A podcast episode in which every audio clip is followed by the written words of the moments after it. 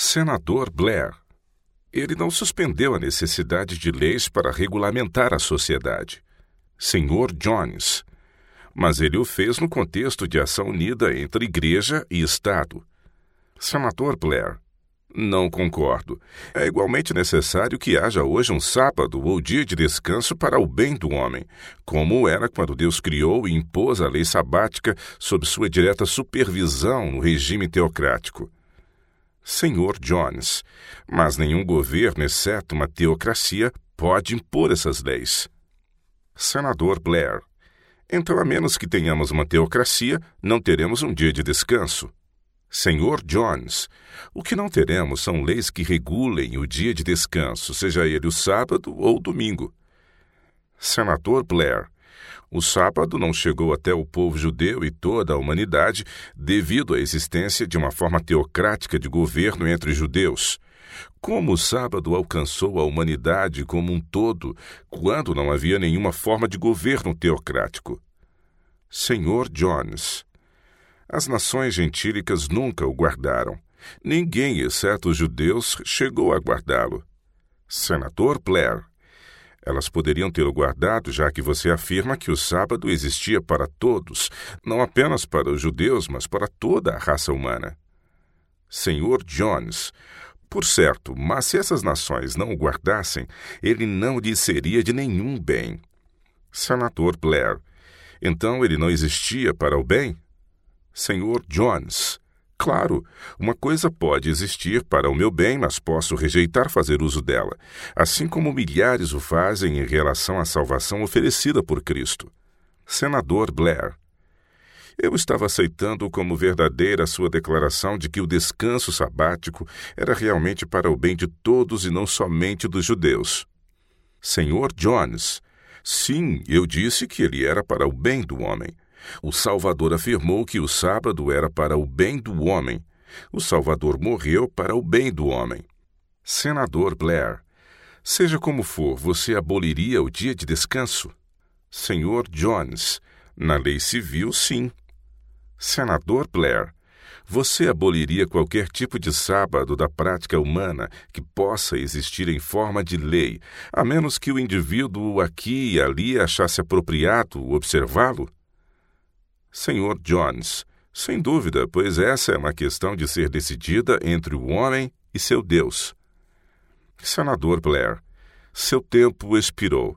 Por favor, tome cinco minutos para encerrar, já que lhe fiz algumas perguntas. De qualquer forma, foram perguntas referentes ao problema e que me inquietavam pessoalmente.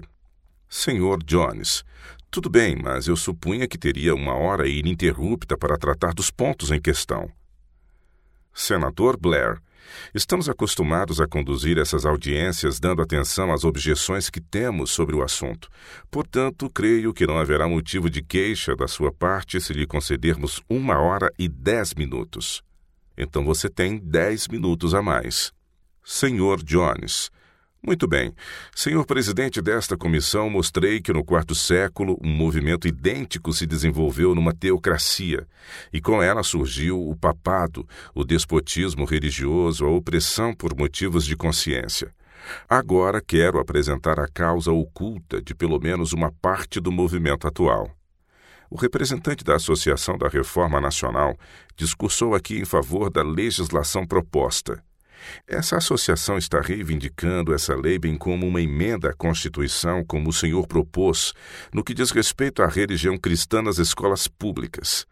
Essa medida lhes agrada muito, assim como a proposta de uma lei dominical. Senador Blair, por favor, inclua essa proposta de emenda à Constituição em suas observações. Senhor Jones. Muito bem, ela é feita nestes termos. 50 Congresso, SR 86, primeira sessão. Resolução conjunta propondo uma emenda à Constituição dos Estados Unidos da América com respeito ao estabelecimento de religião e às escolas públicas gratuitas. Resolvido pelo Senado e Câmara dos Deputados dos Estados Unidos da América, reunidos em sessão do Congresso com a aprovação de dois terços de cada casa, que a seguinte emenda à Constituição dos Estados Unidos seja por este instrumento proposta aos Estados: para tornar-se válida quando ratificada pelo legislativo de três quartos dos estados, conforme estipulado na Constituição. Artigo. Seção 1. Nenhum Estado jamais fará ou manterá qualquer lei referente ao estabelecimento de uma religião ou proibindo o seu livre exercício. Seção 2. Cada Estado nesta União estabelecerá e manterá um sistema de escola pública adequado à educação de todas as crianças que ali vivem, com idade entre 6 e 16 anos, abrangendo os rumos comuns do conhecimento, a virtude, a moralidade e os princípios da religião cristã. Nenhum dinheiro, porém, arrecadado pela tributação de lei, ou qualquer dinheiro, bens ou créditos pertencentes a qualquer organização municipal, estadual ou federal, deverá ser destinado, aplicado ou alocado para o uso ou propósitos de qualquer escola, instituição, empresa ou pessoa cuja finalidade seja a instrução ou a formação com base nas doutrinas, princípios, crenças, crenças, cerimônias ou observâncias peculiares de qualquer seita, denominação, organização ou sociedade que sejam ou afirmem ser de natureza religiosa Tampouco deverão tais doutrinas peculiares, dogmas, crenças, cerimônias ou observâncias serem ensinadas ou inculcadas nas escolas públicas gratuitas. Seção 3. A fim de que cada Estado e os Estados Unidos da América e todos os seus habitantes possam ter e preservar o caráter republicano de seus governos em forma e substância, os Estados Unidos garantirão a cada Estado e ao povo de cada Estado e dos Estados Unidos o suporte e a manutenção de tal sistema de escolas públicas gratuitas como aqui estipulado. Seção 4. O Congresso fará cumprir este artigo mediante legislação quando necessário. O que então esses homens se propõem a fazer com o poder civil quando puderem usá-lo? O Estadista Cristão é o órgão dessa associação e, em sua edição de 2 de outubro de 1884, disse: Façam com que todos os homens entendam que esta é uma nação cristã e que, acreditando que sem o cristianismo perecemos, devemos manter de todas as formas nosso caráter cristão. Inscrevam essa marca em nossa Constituição. Imponham sobre todos os que convivem em nosso meio as leis da moralidade cristã. Impor a todos as leis da moralidade cristã não é nada mais do que uma tentativa de obrigá-los a se tornar cristãos e isso, na verdade, os compele a ser hipócritas.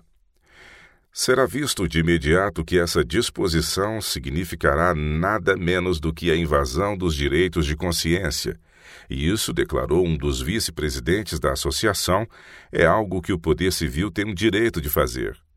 O reverendo doutor David Gregg, agora pastor da igreja de Park Street, em Boston, e um dos vice-presidentes da Associação da Reforma Nacional, declarou abertamente no Estadista Cristão de 5 de junho de 1884 que o poder civil tem o direito de dirigir a consciência dos homens. O reverendo M. A. Gaut, um secretário regional e principal funcionário da associação, diz. Nossa solução para todas essas influências maléficas é simplesmente fazer com que o governo estabeleça a lei moral e reconheça a autoridade de Deus por trás dela, e lidar com rigidez com qualquer religião que não se conforme com ela. Quando eles fizerem com que o governo prenda os dissidentes, que mais buscarão fazer por meio dele? O reverendo E. B. Graham, também vice-presidente da associação, num discurso proferido em York, Nebraska, e publicado no Estadista Cristão de 21 de maio de 1885, afirmou: Poderíamos acrescentar com toda justiça, se os oponentes da Bíblia não gostarem de nosso governo e de suas características cristãs, que eles se dirijam a alguma terra desabitada e inóspita, e em nome do diabo e para cumprir os interesses do diabo, a conquistem e estabeleçam ali um governo próprio, baseado em suas ideias infiéis e ateístas, e então, se conseguirem sobreviver a tudo isso, que fiquem ali até morrer. Isso é o que eles se propõem a fazer. Uma situação pior do que a da Rússia. No Century de abril de 1888, o Sr. Kennan apresentou seu ponto de vista sobre os estatutos da Rússia sobre crimes contra a fé e citou estatuto após estatuto, estipulando que qualquer um que censurar a fé cristã a Igreja Ortodoxa, as Escrituras, os Santos Sacramentos, os santos e suas imagens, a Virgem Maria, os anjos, Cristo ou Deus, serão privados de todos os seus direitos civis e exilados pelo resto da vida para as mais remotas regiões da Sibéria. Esse é o sistema russo e vai ao encontro dos desejos da Associação de Reforma Nacional. Mas isso não é tudo. O reverendo doutor Jonathan Edwards, outro vice-presidente dessa associação, considera todos os dissidentes como ateus ele cita nome por nome ateus, deístas, judeus e batistas do sétimo dia e então classifica a todos como ateus. Lerei aqui suas próprias palavras. Todos esses correspondem neste momento, no que diz respeito à nossa emenda, a uma mesma classe. Eles usam os mesmos argumentos e as mesmas táticas contra nós. Eles representam um mesmo grupo, o que lamentamos muito, mas não temos outra escolha. O primeiro grupo citado é o líder em descontentamento e protestos, os ateus, para quem nada é maior ou mais sagrado do que o homem e nada sobrevive ao túmulo. Isso define o que eles julgam ter de melhor. Os esforços dessa classe visam quase que exclusivamente ao interesse próprio do ser humano. Para eles, o sucesso do ateísmo seria quase que totalmente o triunfo do homem. Os demais são os agregados deles nesta batalha. Eles devem ser classificados a partir dele, o ateísmo. Eles devem ser tratados a esse respeito como um partido. Eles nos classificam como ateus e hão de condenar a todos igualmente. E estão solicitando dos senhores que lhes deem um poder. Lembrem-se de que esses são os pontos de vista dos membros da Associação de Reforma Nacional, cujo secretário esteve nesta mesa nesta manhã em defesa desta lei dominical. Esses trechos revelam quais são suas ideias e como hão de aplicá-las. O Dr. Everett, de Chicago, que também esteve aqui presente, declarou no mês passado em Chicago, em minha audiência sobre a questão desta lei dominical, que nos restam duas escolhas: ou ateísmo ou dia de descanso. O Sr. Edwards continua: Quais são os direitos do ateu? Eu toleraria da mesma forma que um pobre lunático, pois, a meu ver, sua mente é minimamente sã. Desde que ele não delire, desde que não seja perigoso, eu o toleraria. Eu o toleraria como toleraria um conspirador. O ateu é uma pessoa perigosa. Sim, esse é o grau de tolerância que teria para com um ateu. Nada além disso. Por que deveria? O ateu não me tolera. Ele não sorri, quer impiedade ou escárnio quanto à minha fé.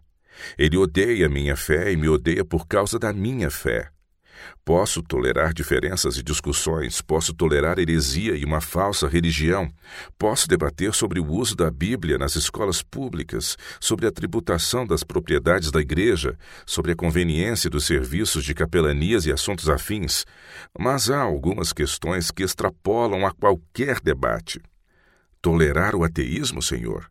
Esta é a última coisa procedente do inferno que eu toleraria.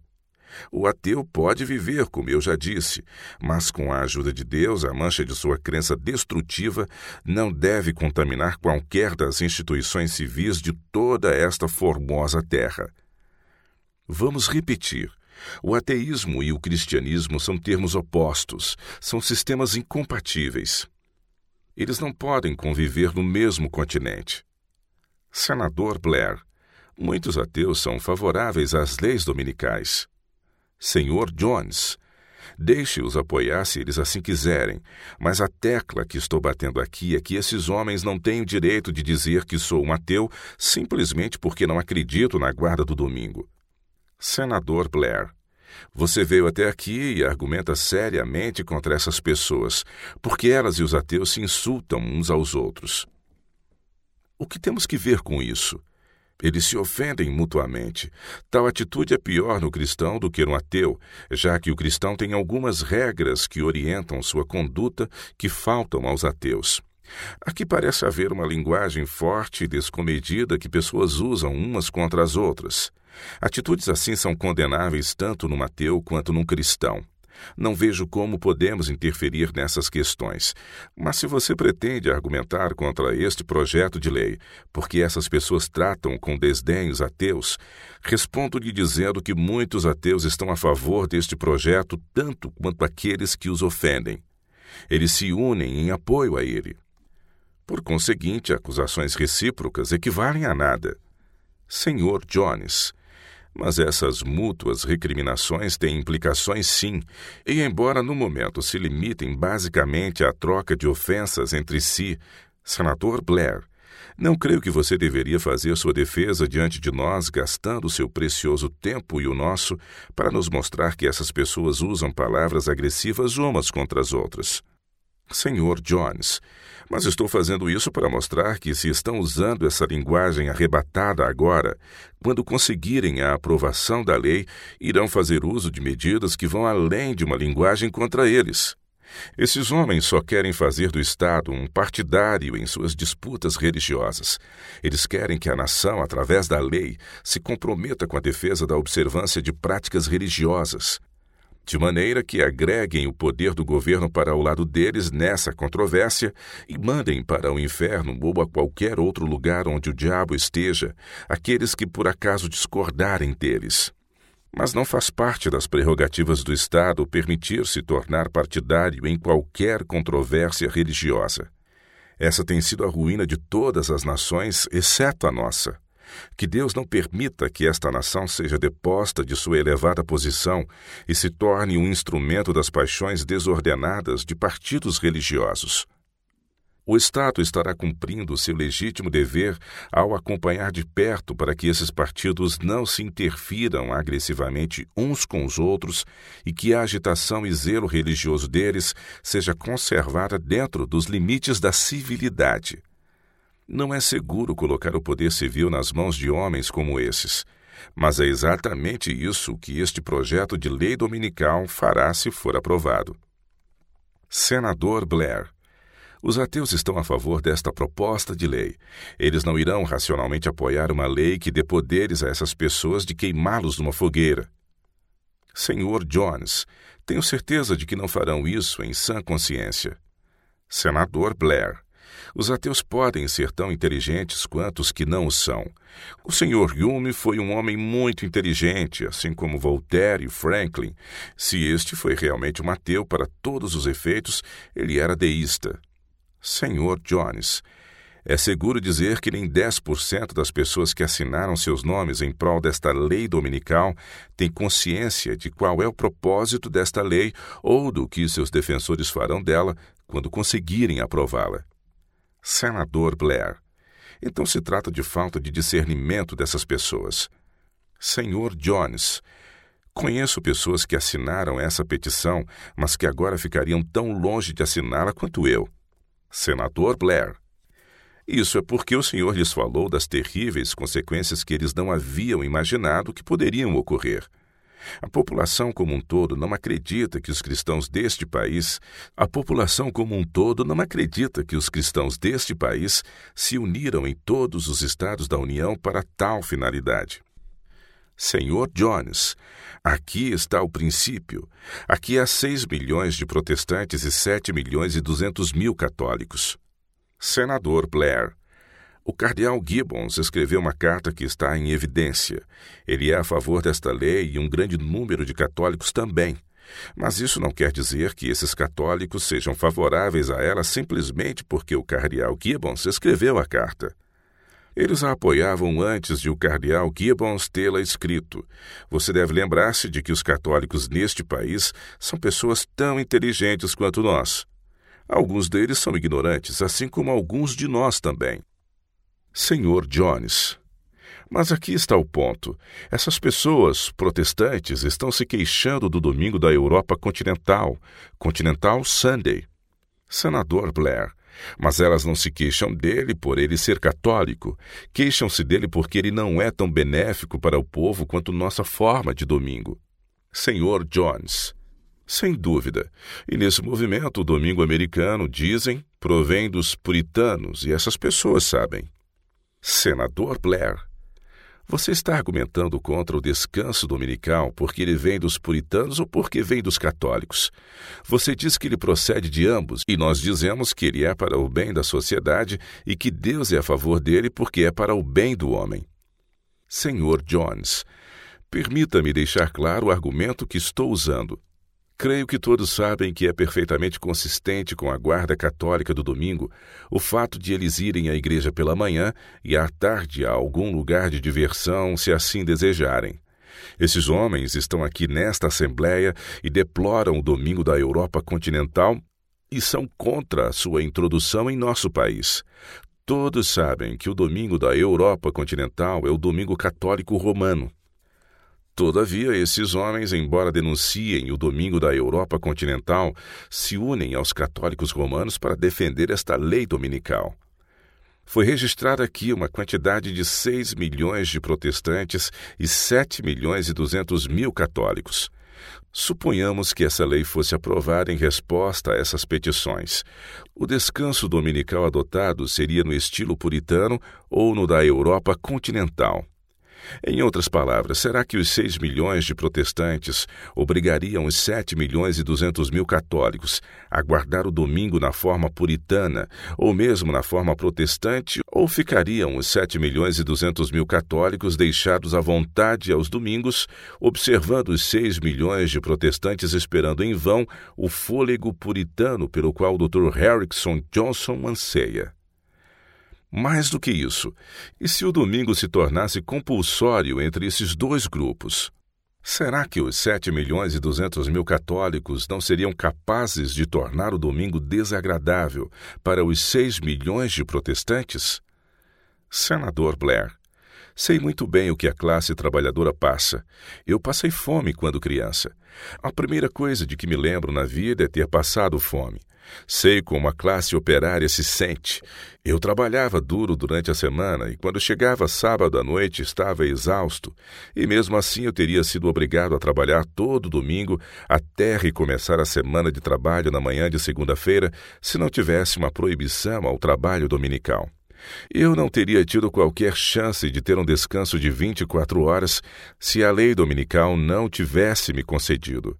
Tratava-se de uma lei civil que me garantia esse descanso.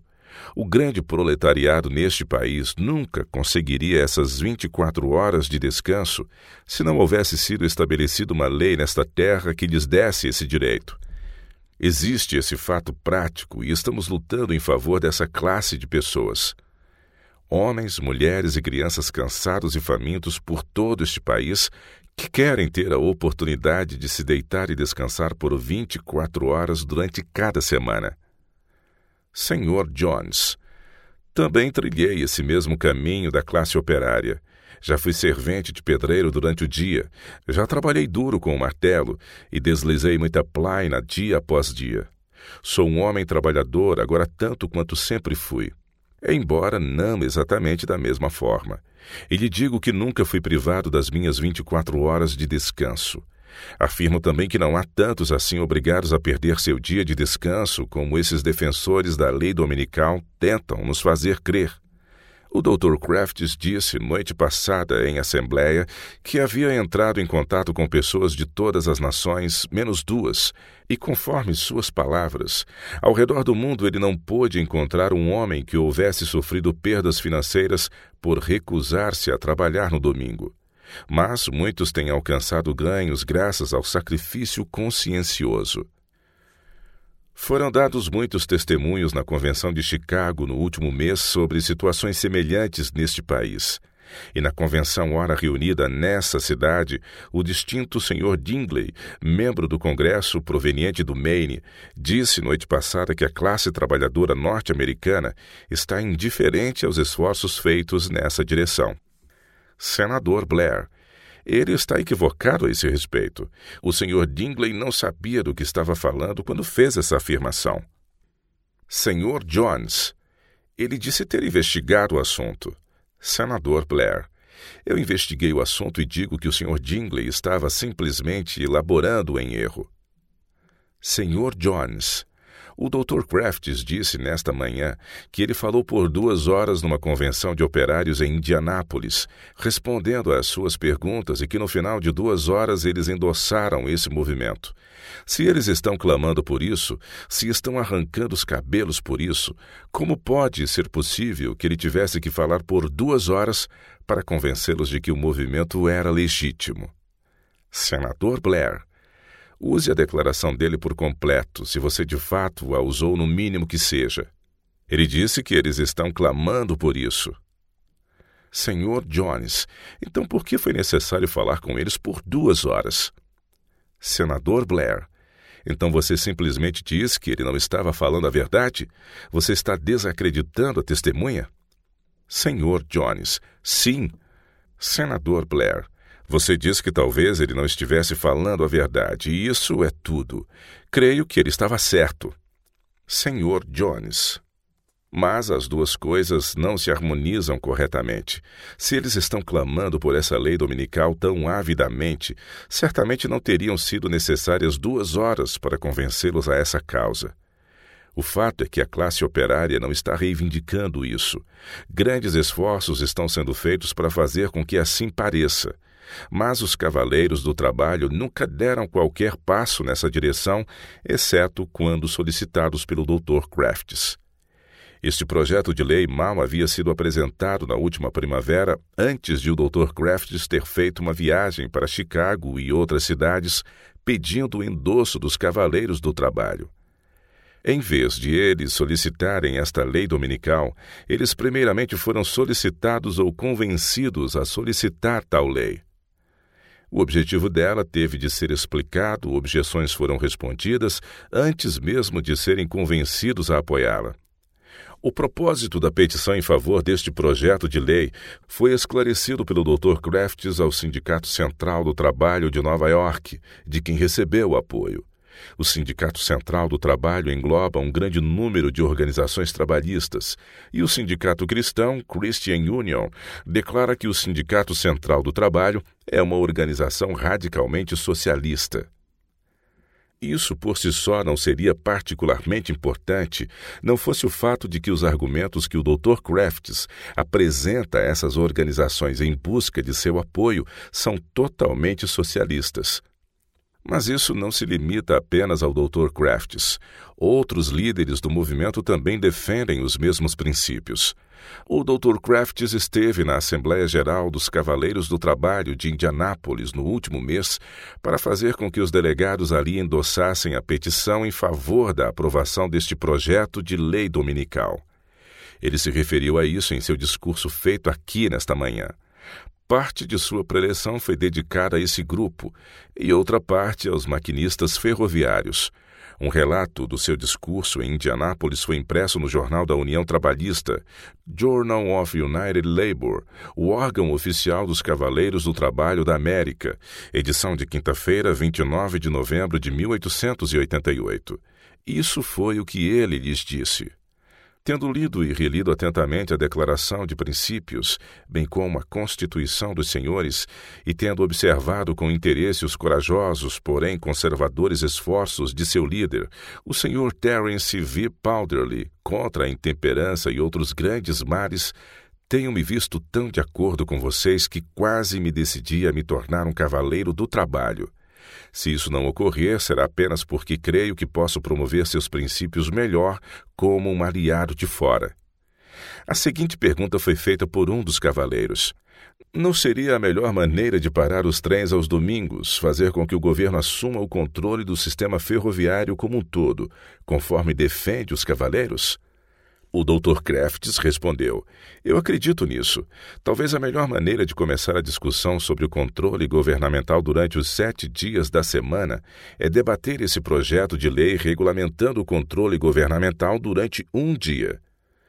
Se as ferrovias recusarem o pouco que pedimos agora, as pessoas demonstrarão a maior prontidão para assumir o controle completo. Os Cavaleiros do Trabalho defendem a doutrina de que o governo deve ter o controle sobre todas as ferrovias do país e contratar os homens sem ocupação do país com salários normais do setor e administrar o sistema ferroviário como administra no momento o Departamento dos Correios, independentemente de lucros ou prejuízos por parte do governo. Foi essa perspectiva que motivou a pergunta acima. O Dr. Crafts se propõe a defender os interesses dessa instituição mediante a solicitação de seu apoio no que diz respeito a este projeto de lei. Em outras palavras, se eles ajudarem os promotores da lei dominical a conseguir que o governo assuma o controle das ferrovias por um dia na semana, esses promotores então ajudarão os cavaleiros a conseguir o controle governamental sobre o sistema ferroviário todos os dias da semana. Outra questão discutida tanto ali quanto na Convenção dos Maquinistas Ferroviários em Richmond, Virgínia, foi a seguinte: será que trabalhar um dia a menos não significa também um sétimo a menos de salário? A resposta foi a seguinte: a mesma quantidade de serviço ferroviário feita em sete dias pode ser feita em seis dias e com qualidade melhor por causa da melhor condição dos trabalhadores. Com esse argumento, os maquinistas teriam um respaldo para exigir e, se necessário, obrigar a companhia ferroviária a reajustar o esquema de pagamentos de tal forma que os homens recebam tanto quanto no presente. Ou seja, o Dr. Crafts e os ativistas em prol da lei dominical se propõem a cooperar com os operários ferroviários no sentido de obrigar os empregadores a pagar um salário de sete dias de trabalho correspondente a uma semana de seis dias de trabalho. Tal pode ser comprovado pela seguinte petição enviada às casas legislativas dos estados, que está sendo circulada por toda parte com a solicitação deste projeto de lei. Tive acesso a ela na Convenção de Chicago. O Dr. Crafts distribuiu as petições a todos os presentes ali e ele está fazendo o mesmo agora na convenção desta cidade. As assembleias legislativas dos estados, os abaixo-assinados pedem veementemente a essa ilustre casa que aprove um projeto de lei proibindo qualquer um de contratar alguém ou ser contratado para mais do que seis dias por semana, exceto para serviço doméstico e o cuidado dos doentes, a fim de que aqueles a quem a lei ou o costume permitem trabalhar aos domingos possam ter assegurado seu direito a algum outro dia de descanso semanal, bem como seu direito a ter um salário semanal por seis dias de trabalho. Uma semana consiste em sete dias. Um salário semanal por seis dias de trabalho corresponde a um salário de sete dias para seis dias de trabalho. Essa petição solicita que as assembleias legislativas de todos os estados aprovem uma lei que proteja o direito dos empregados de receber um salário de sete dias correspondente a seis dias de trabalho. Ninguém neste mundo tem direito de receber um salário de sete dias por seis dias de trabalho. Se uma pessoa tem direito de receber um salário de sete dias por seis dias de trabalho, então ela tem o mesmo direito de receber um salário de seis dias por cinco dias de trabalho, ou um salário de cinco dias por quatro dias de trabalho, ou um salário de quatro dias por três dias de trabalho, ou um salário de três dias por dois dias de trabalho, ou um salário de dois dias por um dia de trabalho, ou ainda um salário de um dia por nenhum dia de trabalho. Isso é exatamente o que está sendo proposto aqui. Ou seja, ao se propor que se pague um salário de sete dias por seis dias de trabalho, está se propondo pagar um salário de um dia por nenhum dia trabalhado. Mas se alguém tem o direito a um salário de um dia por não fazer nada, por que a necessidade de definir um dia específico para interromper o trabalho? Por que não levar isso às últimas consequências e pagar um operário um salário completo por qualquer outro dia que ele decida não trabalhar? Pode-se pensar que eu esteja interpretando mal o significado dessa petição. No entanto, se a petição solicita que ninguém seja autorizado a contratar uma pessoa por mais de seis dias por semana, ela pode significar apenas que uma semana deve ser composta de seis dias e que se deve pagar apenas um salário semanal de seis dias correspondente a seis dias trabalhados. Mas esse não é o significado da petição. Essa não é a intenção daqueles que estão tentando obter o apoio dos cavaleiros do trabalho ao formularem e fazerem circular esta petição. Gostaria de mencionar agora um episódio com o Dr. George Eliot, pastor da Igreja Metodista da Fundação Nesta Cidade, a igreja onde a Convenção Nacional do Domingo está sendo realizada. A igreja que agora se encontra adornada com 14 milhões de petições, as quais eles não possuem. Adornada, pelo menos em parte, com um cardeal multiplicado por 7 milhões e 200 mil vezes. O Dr. Elliot, enquanto falava em favor deste projeto de lei hoje de manhã, foi questionado pelo senador Call com as seguintes perguntas. Você propõe que o Congresso faça provisões para pagar as pessoas que trabalham para o governo e que estão isentas de trabalhar no domingo pelo serviço não prestado nesse dia? Dr. Elliot, espero que vocês deem a eles a compensação adequada. Senador Call, você propõe que a mesma quantia paga por sete dias deva ser paga por seis dias de trabalho? Doutor Elliot, sim, pela razão de acreditarmos que esses empregados podem fazer todo o trabalho a ser feito em seis dias. E se fizerem todo o trabalho, eles devem receber o pagamento completo. Percebe-se, portanto, em linguagem clara e inconfundível, que eles deliberadamente estão propondo leis estaduais e nacionais que obrigarão os empregadores a pagar um salário de sete dias por seis dias de trabalho. Isso é puro socialismo, é a própria essência do socialismo. Não é de admirar que os defensores da lei tenham conquistado a adesão unânime da Convenção dos Cavaleiros do Trabalho, dos Maquinistas Ferroviários e do Sindicato Socialista do Trabalho da cidade de Nova York, ao despropor pagar bons salários sem fazer nada, em um dia da semana. Confesso que eu também apoiaria este projeto de lei diante de uma proposta como essa, se olhasse somente para as vantagens financeiras que ele oferece. Mas isso não é tudo. Os Cavaleiros do Trabalho não apenas aceitam a proposta, mas logicamente têm a intenção de ampliá-la, com base no princípio de redução de horas de trabalho que defendem. Já faz algum tempo que eles vêm exigindo uma remuneração de 10 horas correspondente a 8 horas de trabalho, ou seja, duas horas de pagamento por nenhum trabalho. O Sindicato Cristão e a Revisão Católica, Catholic Review, se propõem a ajudar os trabalhadores a conseguir a reivindicada lei da jornada de oito horas, em troca do apoio deles em favor da lei da semana de seis dias, mediante a proibição de todo o trabalho no domingo. Os doutores Crafts e Elliot vão um passo adiante e pretendem assegurar o apoio dos trabalhadores por meio da promulgação de leis que obrigam os empregadores a pagar-lhes o salário total referente ao dia de domingo sem que façam nada. Mas os Cavaleiros do Trabalho não têm a intenção de parar por aí. A mesma edição do Jornal da União Trabalhista, Journal of United Labour, que publicou o discurso do Dr. Crafts, contém a seguinte nota editorial sobre esse ponto. Por que essa lei não deveria ser promulgada? Todo o trabalho realizado agora a cada semana poderia facilmente ser feito em cinco dias de oito horas se fosse dado emprego a homens desempregados dispostos que agora andam pelas ruas. É um crime forçar uma parte da comunidade a se matar por excesso de trabalho, enquanto outra está sofrendo de privação e fome sem nenhuma oportunidade de trabalho. O discurso do reverendo Crafts, publicado em outro lugar, fornece abundante argumentação acerca de como a lei poderia ser posta em vigor.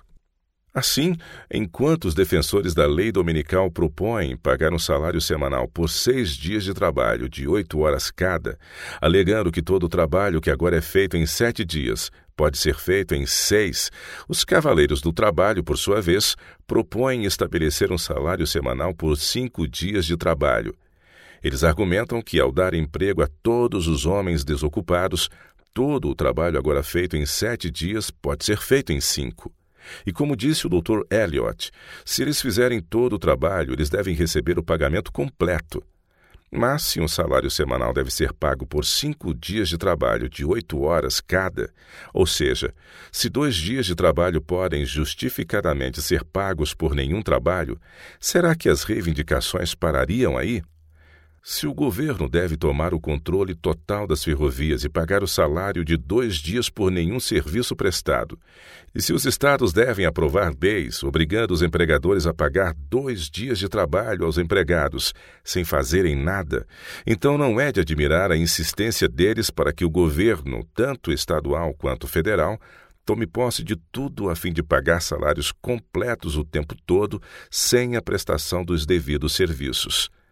Se os empregados têm o direito de ter um dia de salário sem trabalhar por ele, qual seria o limite do exercício desse direito? A realidade é que não há limite. Se um homem tem o direito de receber salários por não fazer nada parte do tempo, ele tem também o direito de receber salários por não fazer nada todo o tempo. E o princípio que serve de base para o Dr. Crafts e seus aliados na lei dominical conseguirem o apoio da classe operária neste projeto de lei não é nada mais do que evidente socialismo. Há um ponto aqui que merece séria consideração da classe operária. Os ativistas da causa pró-lei dominical declaram ter grande simpatia pela luta do proletariado contra os monopólios opressivos e, mediante a promulgação de leis dominicais, eles pretendem livrar a classe operária do poder desses monopólios. No entanto, em lugar de todos esses outros monopólios, a intenção deles é estabelecer um monopólio da religião e fazer com que o governo lhes garanta usufruir permanentemente dele. Eles podem falar o quanto quiserem sobre os tipos de monopólios predatórios, opressivos e gananciosos, e há verdade nisso. Mas de todos os monopólios, o mais ganancioso, o mais opressivo e o mais inescrupuloso que o mundo já viu ou poderá ver é um monopólio religioso. Quando esses líderes de legislação religiosa tiverem libertado a classe operária dos outros monopólios, se de fato conseguirem fazê-lo, então a importante questão será: quem livrará os trabalhadores do monopólio religioso? Senador Blair, se abolirmos a lei de descanso, privarmos os trabalhadores desse privilégio e dermos às corporações, aos proprietários de tabernas e a todos os demais total liberdade de arruinar esse descanso de 24 horas, os legisladores não terão dúvida se as pessoas desejam ou não esse descanso ou se têm necessidade desses legisladores. Senhor Jones, Há muitas maneiras de ajudar os operários sem estabelecer um monopólio religioso e impor a todos alguma observância religiosa. Há outra questão que merece destaque aqui. Os que estão pedindo a lei e os que trabalham em prol dela são os que obrigam o povo a trabalhar no domingo. Na Convenção Dominical Estadual de Illinois, na cidade de Chicago, no último mês, declarou-se no primeiro discurso proferido ali: Lembramos-nos de como os trabalhadores são obrigados pelas grandes corporações a profanar o domingo. A frase seguinte foi esta: Nós também nos lembramos de que os acionistas e os proprietários dessas ferrovias são membros das igrejas e que eles se assentam nos bancos e inclinam sua cabeça na casa de Deus no domingo. Senador Blair, isso só mostra que há hipócritas neste mundo. O que isso tem que ver com este projeto de lei? Senhor Jones. Vou chegar lá. Isso tem muito que ver com essa proposta de lei. Aqueles homens disseram que os acionistas proprietários das ferrovias agem dessa forma. E um ministro disse ali que o presidente de uma ferrovia lhe disse que havia mais solicitações de trens no domingo por parte dos pregadores do que de qualquer outro grupo. Senador Blair, então há muitos hipócritas entre os pregadores. Senhor Jones, exatamente, e o senhor mesmo reconhece isso. Confesso que tenho a mesma convicção que o senhor e não posso contestá-lo nesse ponto. Senador Blair, de fato reconheço que tudo isso pode ser verdade, mas se for de fato verdade, esse assunto não diz respeito ao ponto em questão.